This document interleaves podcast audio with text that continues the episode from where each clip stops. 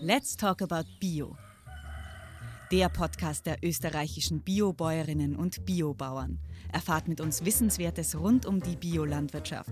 Zum Beispiel, dass man Bio-Lebensmittel immer am EU-Biologo erkennt. Und begleitet uns zu ExpertInnen und Biobetrieben im ganzen Land. Diese Podcast-Folge wird unterstützt von Bund, Ländern und Europäischer Union. Hallo und herzlich willkommen zu dieser Ausgabe unseres Podcasts Let's Talk About Bio. Mein Name ist Markus Leitner und ich spreche heute mit unserem äh, Studiogast darüber, ob und wie sich das bestehende Agrarsystem und Ernährungssystem vor dem Hintergrund von aktuellen Herausforderungen, vor allem der Klimakrise, aber auch der Biodiversitätskrise, äh, ändern muss und was es dazu bräuchte. Dazu begrüße ich heute im Studio Frau Universitätsprofessorin, äh, Diplomingenieurin Dr. Marianne Penker. Sie lehrt und forscht am Institut für nachhaltige Wirtschaftsentwicklung an der Universität für Bodenkultur in Wien. Herzlich willkommen und danke, dass Sie sich heute Zeit nehmen, um über dieses spannende und äh, umfassende Thema mit uns zu sprechen. Herzlichen Dank für die Einladung. Sehr gerne. Frau Professor Benker, würden Sie unseren Hörerinnen und Hörern vielleicht zunächst einmal ganz kurz erläutern, welche Themen Sie im Zuge Ihrer beruflichen Tätigkeit erforschen und vielleicht auch, wie das mit der Frage nach der Ausgestaltung des Agrar- und Ernährungssystems zusammenhängt? Ja, ich habe die Professur für Landsoziologie und ländliche Entwicklungen und ich beschäftige mich mit transformativen Veränderungen im ländlichen Raum mit Fokus auf Österreich, Europa und teilweise auch darüber hinaus. Das heißt, ich forsche aus einer gesellschaftswissenschaftlichen, nachhaltigkeitswissenschaftlichen Perspektive zum ländlichen Raum und habe ein spezielles Interesse an Mensch-Natur-Beziehungen, das heißt an der Interaktion zwischen sozialen und gesellschaftlichen Systemen. Und da ist das Ernährungssystem natürlich prädestiniert mhm. dafür, weil man da ähm, Beziehungen zwischen Mensch und Natur, Mensch-Landnutzung, Mensch-Landwirtschaft ähm, hautnah ähm, erforschen kann. Mhm. Und da haben wir unterschiedliche Forschungsprojekte dazu. Das sind meistens inter- und transdisziplinäre Projekte. Das heißt, wir arbeiten auch mit den Akteuren aus der Praxis zusammen. Wir schätzen das Erfahrungswissen ähm, sehr hoch und ähm, versuchen wissenschaftliches Wissen mit konkreten, kontextspezifischen Erfahrungswissen zusammenzubringen.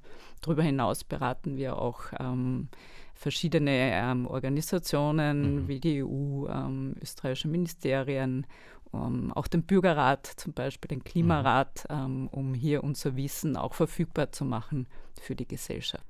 Also ein sehr breites Themenfeld, ähm, das äh, sozusagen auch immer am Puls der Zeit, gerade bei Brennpunkten momentan äh, angesiedelt ist. Ähm, die Stichworte haben wir schon geliefert zu Beginn. Klimakrise, Biodiversitätskrise. Ähm, ich möchte Ihnen aber zu Beginn einmal eine ganz grundlegende Frage stellen, nämlich wie ist es aus Ihrer Sicht oder aus Ihrer Fachkenntnis heraus um unser Agrar- und Ernährungssystem denn generell bestimmt. Jetzt bleiben wir mal in Europa. Äh, braucht es denn hier aus wissenschaftlicher Perspektive überhaupt Änderungen? Wir haben das ja so in den Raum gestellt. Ja, vielleicht darf ich mich da beziehen auf den Sachstandsbericht, den wir für die EU-Kommission erstellt haben in Vorbereitung auch der Farm-to-Fork-Strategie. Mhm. Da war unser Auftrag, das bestehende Wissen zusammenzutragen und einen Befund, ähm, wie schaut es aus, um das Agrarernährungssystem in Europa zu erstellen. Und wenn man das in einem Satz zusammenfassen will, ähm, oder vielleicht ähm, darf ich zwei Sätze dazu sagen. Der erste Satz ist, ähm, wir waren sehr erfolgreich ähm, in der Nachkriegszeit aus einer Situation der Knappheit des Hungers heraus, ähm, die Agenda zu verfolgen, billige günstige, äh, verfügbare Lebensmittel für möglichst alle zu produzieren. Mhm. Das war sicher der, der große Erfolg. Wir haben so viel Auswahl an Lebensmitteln ähm, wie, wie nie zuvor. Ähm, was aber nicht gelungen ist, und, und da besteht aus meiner Sicht ähm, der große Handlungsbedarf, ist ähm, die Bevölkerung ähm, gesund zu ernähren. Ungefähr ein, ein, Viertel der frühzeitigen Todesfälle in Europa wird auf ernährungsbedingte, ähm, auf, auf, Fehlernährung, mhm. Mangelernährung ist bei uns nicht das Thema, aber in der Regel ist es zu viel von etwas ja. zurückgeführt.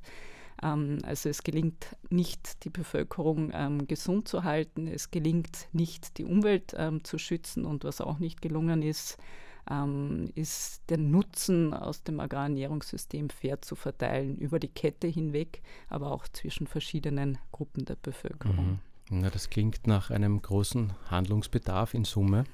Ähm, Sie haben vorher die äh, Farm-to-Fork-Strategie genannt. Ich möchte es nur kurz erläutern für unsere Hörerinnen und Hörer. Das ist die Umsetzung äh, der Ziele des Green Deal, des European Green Deal zum äh, Klimaschutz im Rahmen äh, des Agrar- und Ernährungssystems sozusagen, wo unterschiedliche Zielsetzungen äh, für die Landwirtschaft äh, und für den Lebensmittelsektor mhm. enthalten sind. Vielleicht kann man da noch ergänzen, die Biodiversitätsstrategie, genau. auch ganz wichtig. Ja. Und ähm, es soll erstmals, und das finde ich besonders spannend und auch ambitioniert, ähm, Agrarfragen mit Gesundheitsfragen, mit Umweltfragen, mit sozialen Fragen gemeinsam betrachtet werden. Und ich mhm. denke, das ist ein großer Fortschritt, ist aber auch sehr ambitioniert und ähm, ja sicher nicht einfach, ja. diese verschiedenen Akteure, diese verschiedenen Agenten, auch die verschiedenen Zuständigkeiten in ähm, den Generaldirektionen ähm, auf nationaler Ebene, in Ministerien und so weiter zusammenzubringen. Mhm. Diese Veränderungen, die sozusagen Sie auch als e-, eine der Expertinnen in, in der Expertinnengruppe, die die Kommission im Vorfeld beraten hat, die Sie genannt haben sozusagen, die dann notwendig wären, wird oft als Ernährungswende bezeichnet.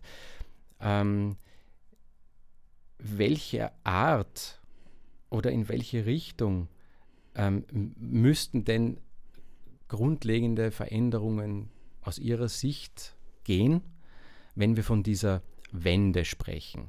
Wo müsste der Fokus der Agrarpolitik ähm, und äh, des Ernährungssystems liegen in Zukunft? Was wäre notwendig, damit wir künftigen Generationen eine lebenswerte äh, Welt hinterlassen können, die eben auch ein ähm, intaktes Ernährungs- und, Gesundheit äh, und äh, äh, Agrarsystem beinhaltet? Mhm. Ähm, ja, unser Auftrag war, diesen Sachstandsbericht zu erstellen und ähm, da sich ganz strikt, da gibt es ähm, ganz konkrete Regeln, auch, auch der Unparteilichkeit und, und Unvereinbarkeiten und, mhm. und dass man sich nur auf, auf wirklich Evidenz und, und ähm, breiten Konsens in der Wissenschaft auch beziehen darf. Mhm. Ähm, wir haben dieses Wissen zusammengestellt und dieser Mechanismus der ähm, wissenschaftlichen Beratungen der ähm, Europäischen Akademien der Wissenschaften sieht, das ist, glaube ich, ein sehr kluges System vor, dass es dann noch einen weiteren Schritt das sind, gibt. Das sind die Chefberaterinnen der EU-Kommission, das sind herausragende Wissenschaftlerinnen, mhm. die sehr interdisziplinär zusammengestellt sind. Die haben unseren wissenschaftlichen Bericht, der allein mhm. auf Fakten und auf wissenschaftlicher Evidenz basiert, gelesen mhm. und haben daraus Empfehlungen abgeleitet. Aha. Und diese Empfehlungen ähm, kann man knapp zusammenfassen, ähm, dass es für diese Agrarernährungswende ein neues Framing braucht. Mhm. Ähm, also eine neue Geschichte sozusagen. Eine neue auch. Geschichte. In der Nachkriegszeit, ähm, habe ich schon ähm, vorhin ja. angedeutet, war der Fokus aus, aus äh, ganz klar mit Hunger und Knappheit konfrontiert. Wir brauchen ähm, leistbare Lebensmittel ja. für möglichst viele. Mhm. Ähm, und das hat ähm, sehr gut funktioniert ähm, mit dieser Geschichte. Ähm, wir haben Lebensmittel, die werden als Waren produziert. Ähm, der Markt ähm, hilft hier, Knappheiten gut zu allozieren. Und hier können wir im Wettbewerb auch von innovativen Betrieben dann gute, leistbare und vielfältige Lebensmittel ähm, bereitstellen für mhm. eine wachsende Bevölkerung in Europa und, und mhm. auch eine Weltbevölkerung. Ähm, jetzt sind wir in einer Situation, dass ähm, wir weltweit mehr Menschen mit Übergewicht haben als, als Unterernährung. Ähm, ein Drittel der Lebensmittel geht man grob geschätzt davon aus, landet nicht in den Bäuchen der Menschen, mhm. sondern im Abfall. Ähm, das heißt, wir haben einen Überfluss und ähm, ein, ein, ein, äh, es geht nicht mehr darum, möglichst viel und möglichst günstig zu produzieren, sondern es braucht eine andere Art der mhm. Produktion. Und hier braucht es eine neue Geschichte, die genauso mhm. motivierend ist wie die Geschichte, ähm, hier Lebensmittel für eine wachsende Bevölkerung ähm, mhm. zu produzieren angesichts von Hunger und Knappheit. Mhm. Und diese Geschichte ähm, könnte in einem neuen Framing ähm, liegen, wo man Lebensmittel nicht als Ware alleine sieht. Lebensmittel sind nämlich viel mehr. Lebensmittel mhm. sind ein Gemeinschaftsgut, sie sind ja. unser kulinarisches Erbe, es ist für unsere Identität ähm, sehr wichtig. Wenn wir auf Urlaub sind, wollen wir das ähm, Land kennenlernen, indem wir dort essen gehen und, mhm. und verstehen, was, was wird, wie wird dort gekocht, welche Zutaten haben die, was schmeckt den Leuten dort. Also hochpersönlich. Eigentlich. Hochpersönlich mhm. auch ähm, aber auch eine gemeinschaftliche mhm. Überlegung, wie wollen wir unsere, mhm. unser kulinarisches Erbe weiterentwickeln. Mhm. Also Lebensmittel ist ein Gemeinschaftsgut, Lebensmittel ist unser engster Bezug zur Natur, sprichwörtlich. Ähm, wir einverleiben uns mehrmals ja. täglich ähm, Lebensmittel, das sind Teile von Pflanzen und Tieren, die dann Teil von uns selbst werden. Also nirgendwo so, ha sonst haben wir so einen engen Bezug mhm. ähm, zur Natur, gerade in einer Zeit, wo wir unsere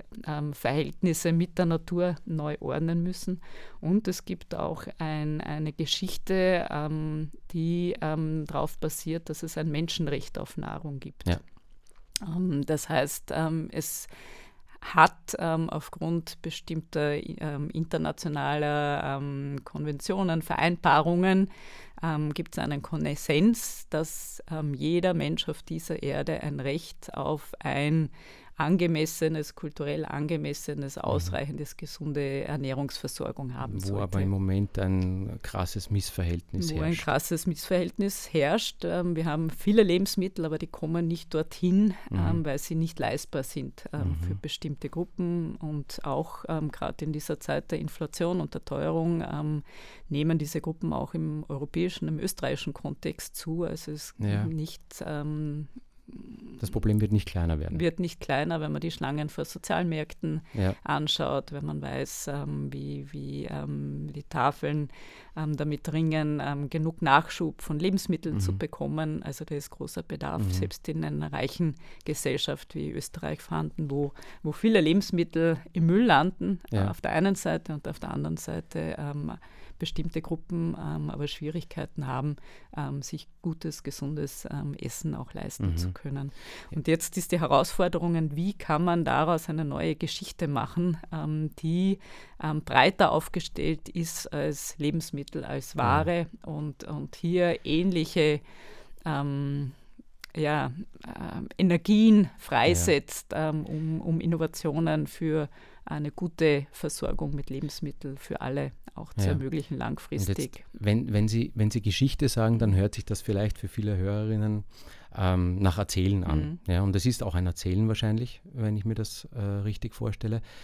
Aber es geht wahrscheinlich ganz stark darum, ähm, welchen Zugang die Entscheidungsträgerinnen und Entscheidungsträger jetzt auf der europäischen Ebene, aber auch auf der nationalen mhm. Ebene ähm, zu diesem Themenkomplex haben. Das heißt, ob ihnen das bewusst ist, sozusagen, dass, dass es notwendig ist, ähm, sozusagen nicht mehr auf diesen Produktionsmaximierungsaspekt zu schauen, sondern eben einen ganzheitlicheren Blick auf, die, auf, auf, dieses, auf dieses Tätigkeitsfeld mhm. zu werfen oder eben nicht.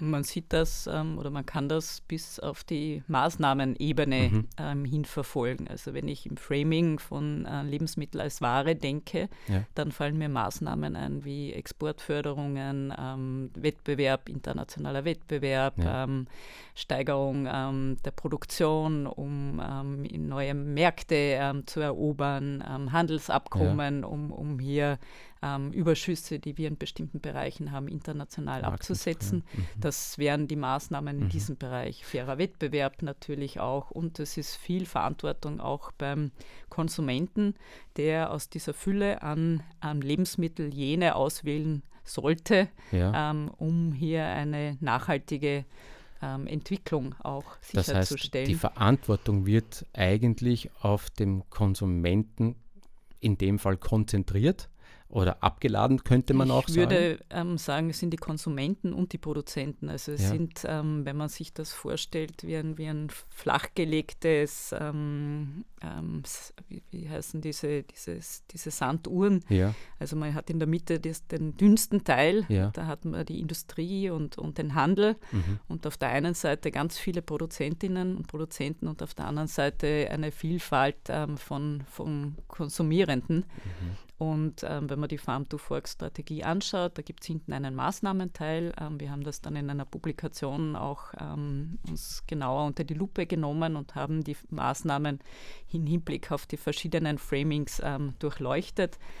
Und ähm, da ist sehr viel Verantwortung bei den Produzentinnen ja. und Produzenten. Da gibt es viele verbindliche Maßnahmen, was da alles sich ändern muss und hohe Erwartungen bei den Konsumentinnen und fast nichts und schon gar nichts äh, Verbindliches ähm, für die Lebensmittelindustrie okay. und den Lebensmittelhandel. Mhm. Ähm, obwohl die natürlich eine Schlüsselrolle spielen, mhm. auch weil ähm, sie aufgrund ähm, der ähm, der Marktmacht hier als Gatekeeper mhm. zwischen Produ Produktion und, und Konsum fungieren. Wenn man jetzt umgekehrt weiterdenkt, was wäre ein Framing ähm, Lebensmittel als Gemeinschaftsgut? Ja. Da bräuchte es zum Beispiel direkte Beziehungen zwischen Produzenten und Konsumentinnen, damit die sich darauf verständigen, was wäre eine gute Art der Lebensmittelversorgung, mhm. ähm, damit Konsumentinnen Einblick haben ähm, in die Herausforderungen am landwirtschaftlichen Betrieb. Wie ist das Wetter diesen Sommer? Was, was geht mhm. gut? Wie schaut es aus mit ähm, Schädlingsbefall?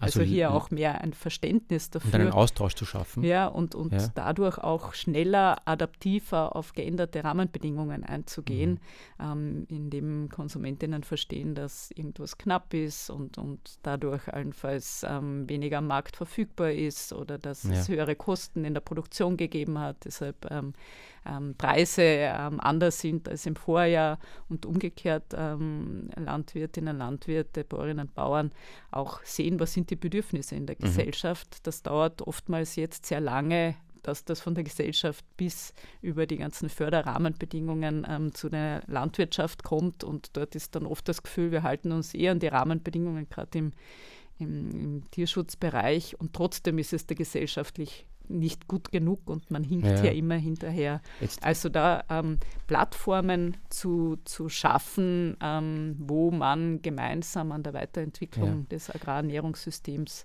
arbeitet. Ernährungsräte wäre etwas, was, was man ja. im städtischen Bereich sieht. Ein, also das wären genau. solche Maßnahmen, mhm. die es teilweise gibt in der Farm-to-Fork-Strategie, aber ganz, ganz Unzureichend aus Ihrer Sicht. Ja. ja. Ähm, jetzt eine wichtige Frage von mir wäre gewesen, Sie haben das zum Teil mhm. bearbeitet äh, oder beantwortet schon, aber ich möchte es trotzdem noch einmal herausarbeiten.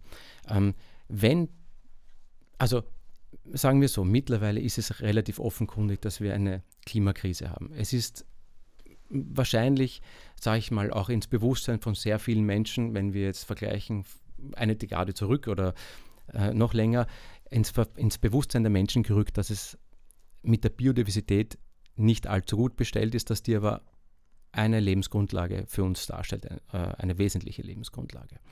Ähm, das Wissen scheint also in der Gesellschaft doch immer zuzunehmen darüber oder die Sensibilisierung. Auch in der Politik hört man, zumindest wird das immer wieder in, äh, zu Protokoll gegeben in Interviews, dass da eine, eine Sensibilisierung da ist und dass man doch äh, schon auch äh, für Ökologisierungsmaßnahmen sei.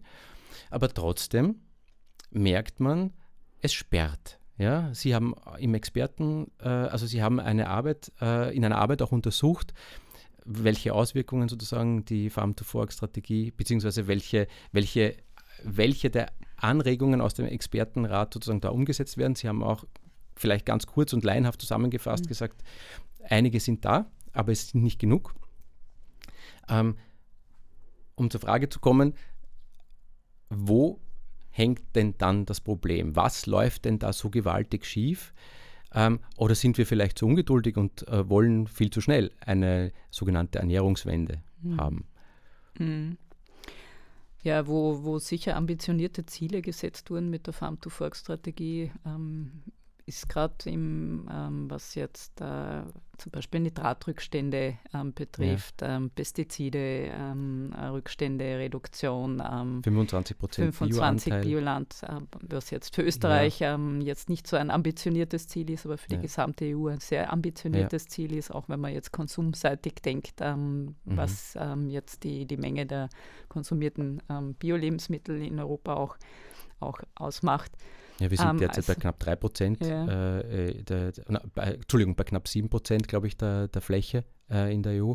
Das heißt, mhm. da ist noch ein weiter Weg. Man will mhm. das ja bis 2030 erreichen. Mhm. Aber dennoch, Also das sind sicher ambitionierte Ziele, das ja. haben wir in unserer Publikation auch anerkannt. Ähm, ähm, es reicht halt nicht alleine auf der landwirtschaftlichen Ebene anzusetzen. Ja. Es braucht diese ganze Kette, ja. ähm, weil wenn die Industrie dann diese Produkte nicht entsprechend abnimmt, ähm, dass in im Handel nicht zu finden ist, vor allem auch in der Gastronomie nicht ausgewiesen wird oder dort ähm, nicht, nicht mhm. nachgefragt wird. Ähm, die Konsumentinnen und Konsumenten, wenn sie dann in, in der Gemeinschaftsverpflegung, in der Gastronomie ähm, konsumieren und, und der Anteil der Außerhausverpflegung nimmt zu, dann oftmals gar nicht unterscheiden können, ähm, wie wurde das produziert mhm. und, und wo wurde das produziert ähm, dann ähm, sind diese Maßnahmen ähm, schwierig ähm, so zu gestalten, dass, dass sie auch tatsächlich effektiv sind. Und ähm, hier sind sicher große große Aufgaben ähm, liegen hier vor uns mhm. und da sind die einzelnen Nationalstaaten gefordert, das jetzt auch integrativ ähm, umzusetzen und nicht nur mit Fokus auf die Agrarpolitik, sondern Gesundheitspolitik, mhm. Umweltpolitik, also Sozialpolitik also, genau. hier mit hereinzunehmen. Auf die einzelnen Handlungsfelder, politischen Handlungsfelder sozusagen herunterzubrechen und die mitzunehmen. Ja? Und, und das ist ähm, sicher etwas, wo wir auch Innovationen brauchen. Also wir haben auch in Österreich wie in allen anderen Ländern ähm, das Silo-Denken, ähm, mhm. Ein Ministerium ist für eine bestimmte Aufgabe zuständig. Mhm. Ähm, man hat ähm, hier ähm, wenig notwendig. Ressourcen, Bereitschaft, äh, Engagement, auch, auch gemeins äh, gemeinschaftlich ähm, Projekte voranzubringen. Mhm. Ähm, dann haben wir den Föderalismus auch noch und ähm, ja, und dann gibt es natürlich auch Interessen, die dieser Agrarernährungswende entgegenstehen. Mhm. Also es gibt ähm, wie bei jeder Veränderung ähm, Gewinner und Verlierer und genau. jene, die verlieren, ähm, haben natürlich jetzt große Anreize, ähm, Dinge auszubremsen, ähm, ähm, zu schauen, dass man ähm, vielleicht doch noch irgendeinen Weg herumfindet, ähm, mhm. jede größere Veränderung, wie zum Beispiel die Ukraine-Krise, auch ja. als Anlass zu nehmen, zu sagen, okay, ähm, ganz gut, diese Ziele, aber nicht jetzt, jetzt haben wir andere Prioritäten und das ja, ist ein ambitioniertes Programm, das wir mhm. vor uns haben. Andererseits muss man sagen, wir haben noch nie so viel Wissen gehabt wie jetzt. Ähm, wir sind eines der reichsten ähm, ähm, Länder der Welt. Wir haben viele engagierte ähm, Höfe, ähm, Betriebe in der Lebensmittelverarbeitung, in der Gastronomie. Ähm, so viel Bewusstsein in der Gesellschaft ja. auch für die Notwendigkeit dieser Veränderung, ja. dass ich optimistisch bin, dass wir das schaffen ja. können. Also es braucht mhm. wahrscheinlich dann auch ein, eine Mixtur von unterschiedlichen Maßnahmen. Es braucht mehr Mut vielleicht von der Agrarpolitik, was sich da herausgehört, mhm. von den Entscheidungsträgern. Es gehört aber auch wahrscheinlich ein gesellschaftlicher Druck noch dazu, ähm, um diejenigen, Sie haben sie als Verlierer mhm. bezeichnet, ich würde vielleicht sagen, es sind Profiteure des Status quo. Mhm. Ähm, um denen einen Anreiz zu geben, ähm, äh, sozusagen auch die notwendigen Veränderungen nicht zu bekämpfen. Mhm. Aber das äh, wird wahrscheinlich noch ein bisschen dauern. So ja, ich glaube, die, die ähm, Aufgabe der Politik ist hier klare Orientierung zu geben, also hier auch nicht zögerlich zu sein und ähm, hier auch klar ähm, Karte zu zeigen mhm. und zu sagen, okay, das kommt auf jeden Fall. Ja. Und ähm, wenn man auch international schaut, ähm, die USA hat ambitionierte Ziele, Kanada, Japan möchte bis 2050 ähm, eine fossilfreie ähm, Landwirtschaft, mhm. Forstwirtschaft, mhm. Fischerei haben. Ähm, gerät man da in den, gerät man da sozusagen in, in das Risiko, vielleicht sogar ins Hintertreffen zu geraten? mittelfristig? Ich denke, dass da schon auch Unternehmen ähm, ähm, sich langfristig davon profitieren, wenn es klare Signale mhm. gibt der Politik, wir machen das und wir ja. wollen nicht bei den Letzten sein, sondern wir wollen hier mutig vorangehen. Ähm, wir wollen ähm, unsere Vorreiterrolle, die wir europaweit haben, was, was ja. jetzt ähm, Biolandwirtschaft betrifft, ja. auch was Direktvermarktung betrifft, was ähm, Diversifizierung betrifft, ähm, Urlaub am Bauernhof zum Beispiel. Da schauen viele Länder aus der EU mit, mit ähm, großem Interesse ähm, auf, auf Österreich genau. und diese Vorreiterrolle hier nicht aufgeben. Ja, ähm, auch angesichts dessen, vielleicht? wir sind äh, ein Tourismusland. Ähm, Touristen mhm. kommen hier, weil sie authentische Lebensmittel auch konsumieren wollen. Kulinarisches Erlebnis ist ganz wesentlich im Tourismus und hier ein echtes und authentisches Angebot ja. zu geben ähm, ist langfristig der Weg an dem man ohnehin nicht vorbeikommt. Ähm, je früher ja. wir beginnen, desto ähm, leichter fällt es uns auch, ähm, hier diese Vorreiterrolle mhm. auch weiter zu, zu halten. Ähm, Stichwort Biolandwirtschaft. Österreich ist Vorreiter in der Biolandwirtschaft seit langer Zeit äh, auf europäischer Ebene, aber sogar weltweit kann man sagen. Ähm, es werden 27 Prozent der Fläche biologisch bewirtschaftet in Österreich. Ähm, fast jeder vierte Betrieb, bäuerlicher Betrieb, jeder vierte Hof ist ähm, ein biologischer, ähm, also ein Biohof. Äh, Trotzdem höre ich heraus, es wäre wichtig sozusagen weiter zu denken, sozusagen ähm, sich nicht auf den Lorbeeren auszuruhen vielleicht, äh, sondern sozusagen die Weiterentwicklung auch anzugehen. Äh, und ich wollte Sie da ganz konkret noch fragen zum Thema Biolandwirtschaft. Welche Rolle kann denn die Biolandwirtschaft sozusagen in, diesem, in dieser Agrar- und Ernährungswende, die notwendig wäre, äh, spielen aus Ihrer Sicht? Mhm. Oder welche spielt sie bereits? Ja, vielleicht zwei Punkte dazu. Erstens, ähm, weil oftmals ähm, das Argument kommt, na, Österreich hat das Ziel jetzt eh erreicht, ähm, mhm. jetzt können wir uns zurücklehnen. Ähm, da würde ich aus der Vergangenheit ähm, lernen, ähm, oder, oder folgende Lessons learned ableiten, dass Agrarpolitiker in der Vergangenheit vorausschauend, gerade auch im, in Zeiten des EU-Beitritts, beobachtet haben, mhm. dass wir im europäischen und internationalen Wettbewerb ähm, mit Biolandwirtschaft, äh, mit Direktvermarktung, ähm, mit ähm, Diversifizierung, mit Multifunktionalität. Das ist die Stärke, die wir hier im Berggebiet haben. Hier können wir punkten. Mhm. Und ähm, anders als andere Länder, ähm, die woanders punkten. Das heißt, es wird ein Konzert ähm, Strategien in Europa mhm. geben und in Summe ähm, und im Durchschnitt ähm, soll die 25 genau, Prozent ja. Biolandwirtschaft Also es ist kein gläserner Deckel sozusagen, Nein. wo keiner mehr haben darf. Ähm, äh, und andererseits auch muss nicht jedes Land diese 25 Prozent erreichen, wird es auch nicht können vielleicht. Es würde auch ja. keinen Sinn machen. Ich glaube, ja. wir sollen die Länder und, und die Regionen genau. sich auf das fokussieren, was sie gut können. Mhm. Wir als Tourismusland mit, ähm, ja, wo wir zu Recht auch stolz sind auf unsere Landschaft, ähm, unsere Kulturlandschaft, ähm, ähm da sehe ich viel Potenzial auch mhm. noch, ähm, Biolandwirtschaft auch ähm, weiter zu unterstützen, auszubauen mhm. und zu forcieren. Das zum einen der erste Punkt. Der zweite Punkt ist, ähm, was kann die Biolandwirtschaft ähm, zu dieser Wende beitragen? Ähm, ganz, ganz wichtig ähm, und ganz grundsätzlich und prinzipiell ist es in, in unsicheren Zeiten hilfreich, wenn man eine Diversität an Ansätzen hat.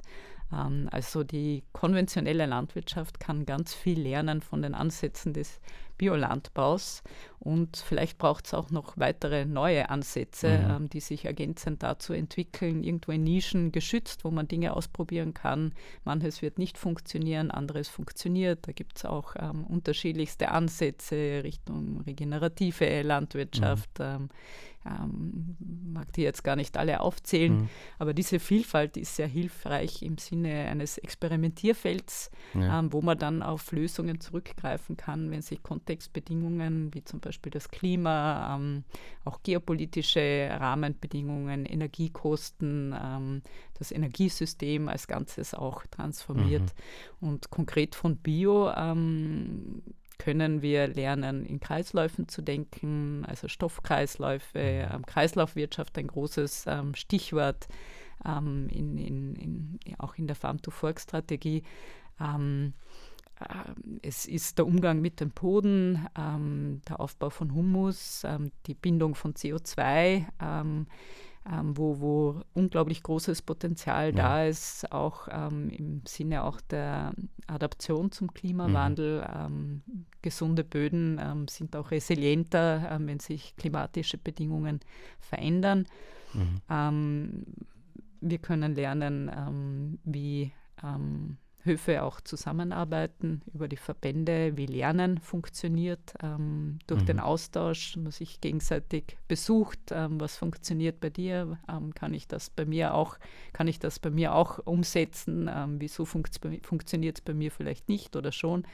Also das sind Dinge, auf, auf die wir zurückgreifen können und die auch zu einer Ökologisierung der kon konventionellen Landwirtschaft ähm, beitragen können. Und umgekehrt denke ich, ist auch wichtig, dass der Biolandbau sich weiterentwickelt ja. und ähm, hier sich auch nicht zurücklehnt ähm, mhm. und, und hier auch offen ist für Veränderungen, mhm. für Anpassungen ähm, von Standards. An, an neue Bedürfnisse der Gesellschaft, ähm, mhm. an, an, neue Rahmenbedingungen. Da wird es wahrscheinlich dann, also es ist ein sehr breites Feld. Das eine, was mir jetzt auffällt bei dem, was Sie erzählt haben, ist, es ist eigentlich so eine Grassroots-basierte Geschichte. Also sehr viel passiert ähm, im Austausch unter, untereinander auf den Höfen. Es sind, Innovation ist sozusagen nicht immer eine Hochtechni muss nicht immer eine hochtechnisierte Geschichte sein. Das ist ja auch ein Narrativ, der sehr mhm. oft und häufig bedient wird, gerade in diesen Zeiten. Und das Zweite, was mir aufgefallen ist, ähm, Stichwort Weiterentwicklung auch der Biolandwirtschaft, das ist ja auch eine, eine Frage von Ressourcen. Da müsste man auch den Mittel wahrscheinlich intensivieren, aufstocken, um sozusagen entsprechende Anstöße zu geben. Oder sehe ich das falsch? Ich denke, das eine ist jetzt, ähm, wie viele Mittel stehen dafür, da, ähm, dafür zur Verfügung, aber ich glaube, es ist auch ganz wichtig zu fragen, welche Art von Forschung ist das mhm. ähm, und ähm, in einer Zeit der gesellschaftlichen Transformationen ähm, verändert sich auch das Wissenschaftssystem mhm. Und die Art, wie Wissen produziert wird. Mhm. Ähm, und hier kann man gerade im, im Biolandbau ähm, auch auf sehr gute Erfahrungen zurückgreifen, eben wie Erfahrungswissen ähm, von den Bäuerinnen und Bauern auch in die Generierung von wissenschaftlichen Wissen einfließt. Und mhm. die Wissenschaft ist dann wiederum sehr gut, auch ähm, das über nationale Grenzen hinweg zu kommunizieren, mhm. Ähm, zu generalisieren, zu unterscheiden, was ist kontextspezifisch, was ist generalisierbar mhm. und hier diese Zusammenarbeit zwischen Wissenschaft und Praxis Praxis auch zu mhm. stärken. So wie Sie es ja eigentlich schon in Ihrer täglichen Arbeit auch betreiben. Ja, es macht mir viel Spaß ja. und, und ich sehe, dass ähm, wir da sehr davon profitieren. Das Wissen wird besser, weil ja. es robuster ist, ähm, weil, weil mehr Erfahrungswissen auch einfließt und ja. unterschiedliche Formen von Wissen.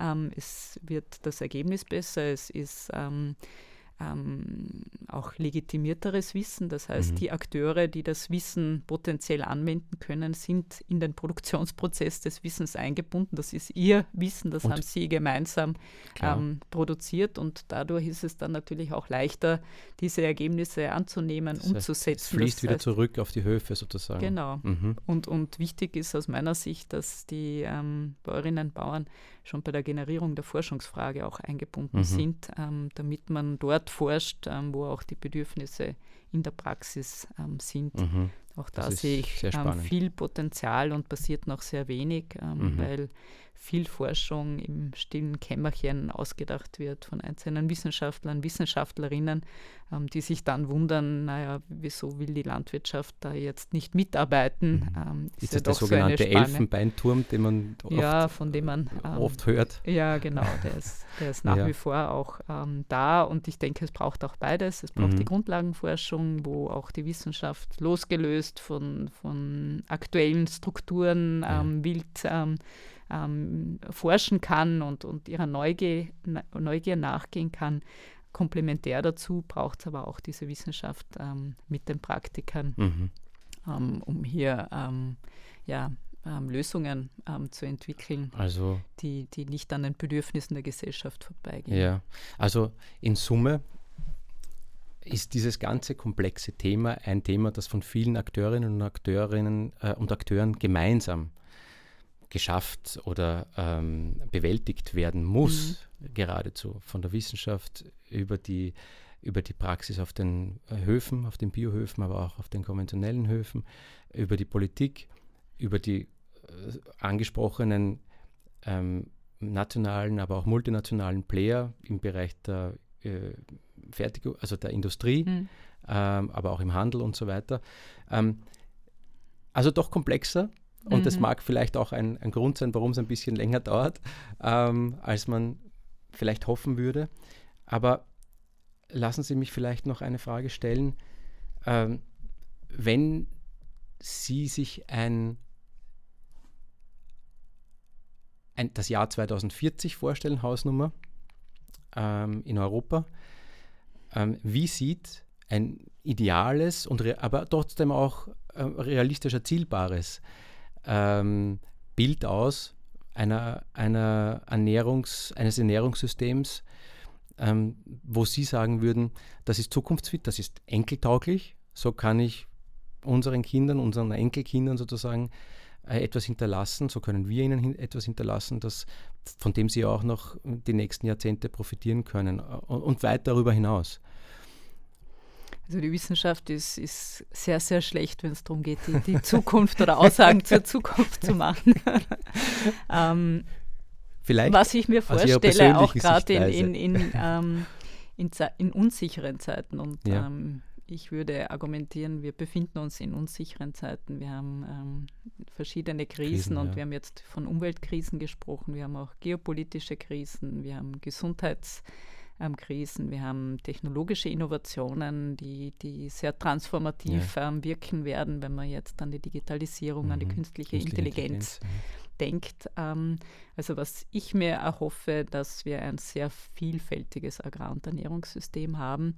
Also ich glaube nicht, ähm, dass es in unsicheren Zeiten gut ist, ähm, einen Masterplan, egal ob der jetzt in Brüssel oder in Wien entworfen wird, ähm, ähm, zu haben und, und auf allen Höfen und Verarbeitungsbetrieben und so weiter wird der dann umgesetzt. Ähm, das würde ich eher als dystopisch sehen. Mhm. Ähm, ich würde mir wünschen, eine Vielfalt an Ansätzen, ähm, wo man dann ähm, ähm, schauen kann, was funktioniert, was funktioniert nicht, wo man dann flexibel auch auf Bedürfnisse der Gesellschaft eingehen ja. kann, einen evolutionären Zugang auch, was bewährt sich, was bewährt sich nicht.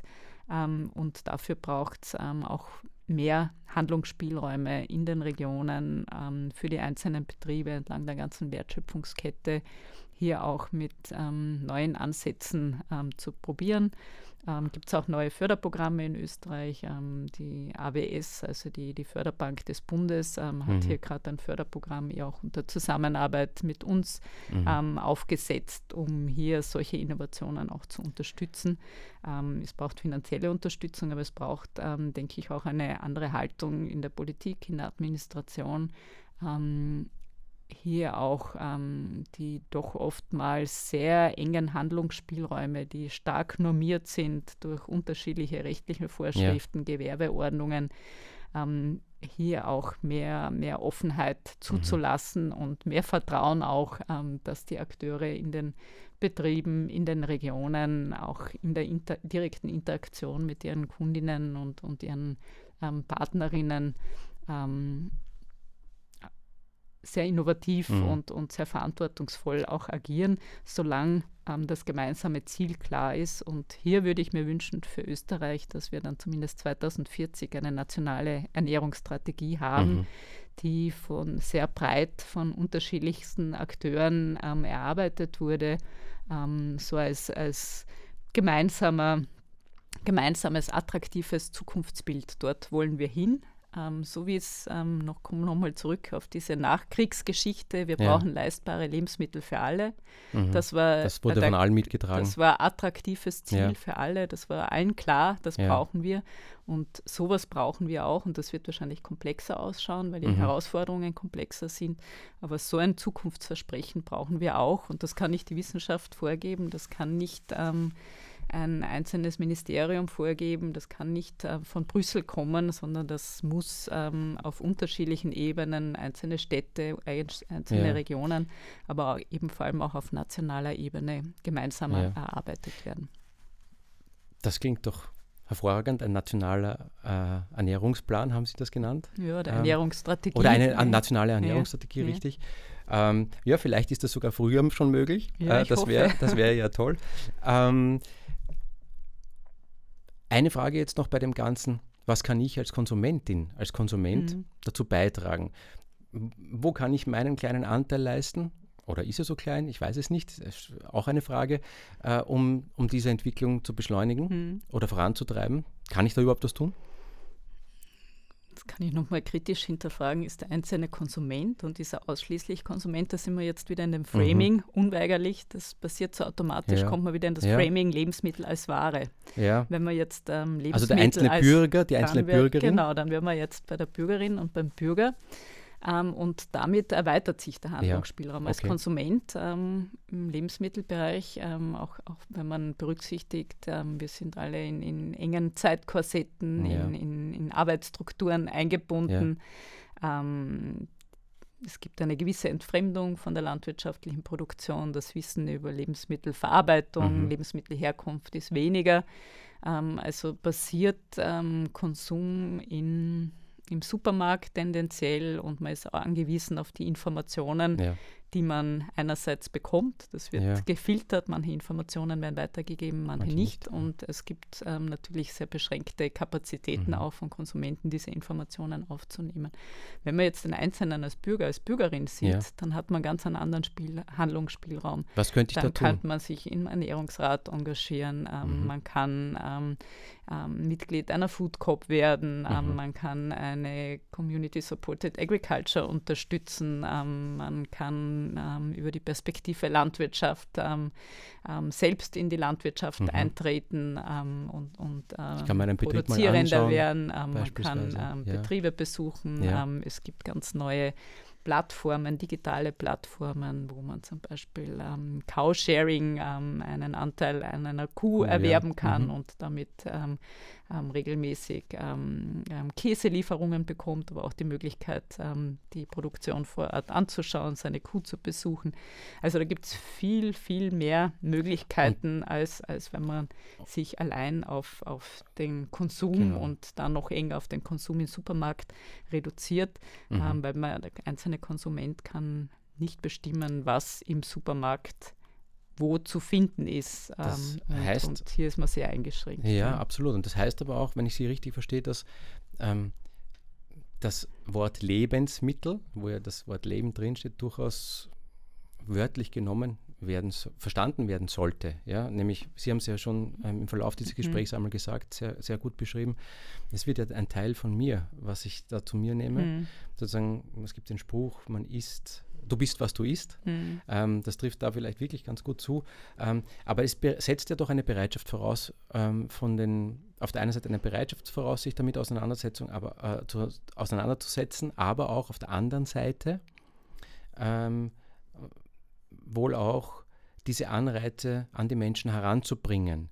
Also wird wohl eine, eine keine Einbahnstraße sein können. Nein, also wir in der Soziologie, wir, wir sprechen von Verhalten und von Verhältnissen. Mhm. Und Verhalten ähm, sind sehr beschränkte äh, Möglichkeiten äh, des Einzelnen, weil wir eben in die Strukturen eingebunden ja. sind, ähm, weil wir bestimmte Zeit zur Verfügung ja. haben, bestimmtes Wissen haben, wenn man jetzt an die Lehrpläne der Schulen ja. denkt auch ähm, und nur aus dem ähm, Angebot auswählen können, das, das vorhanden ist. Genau.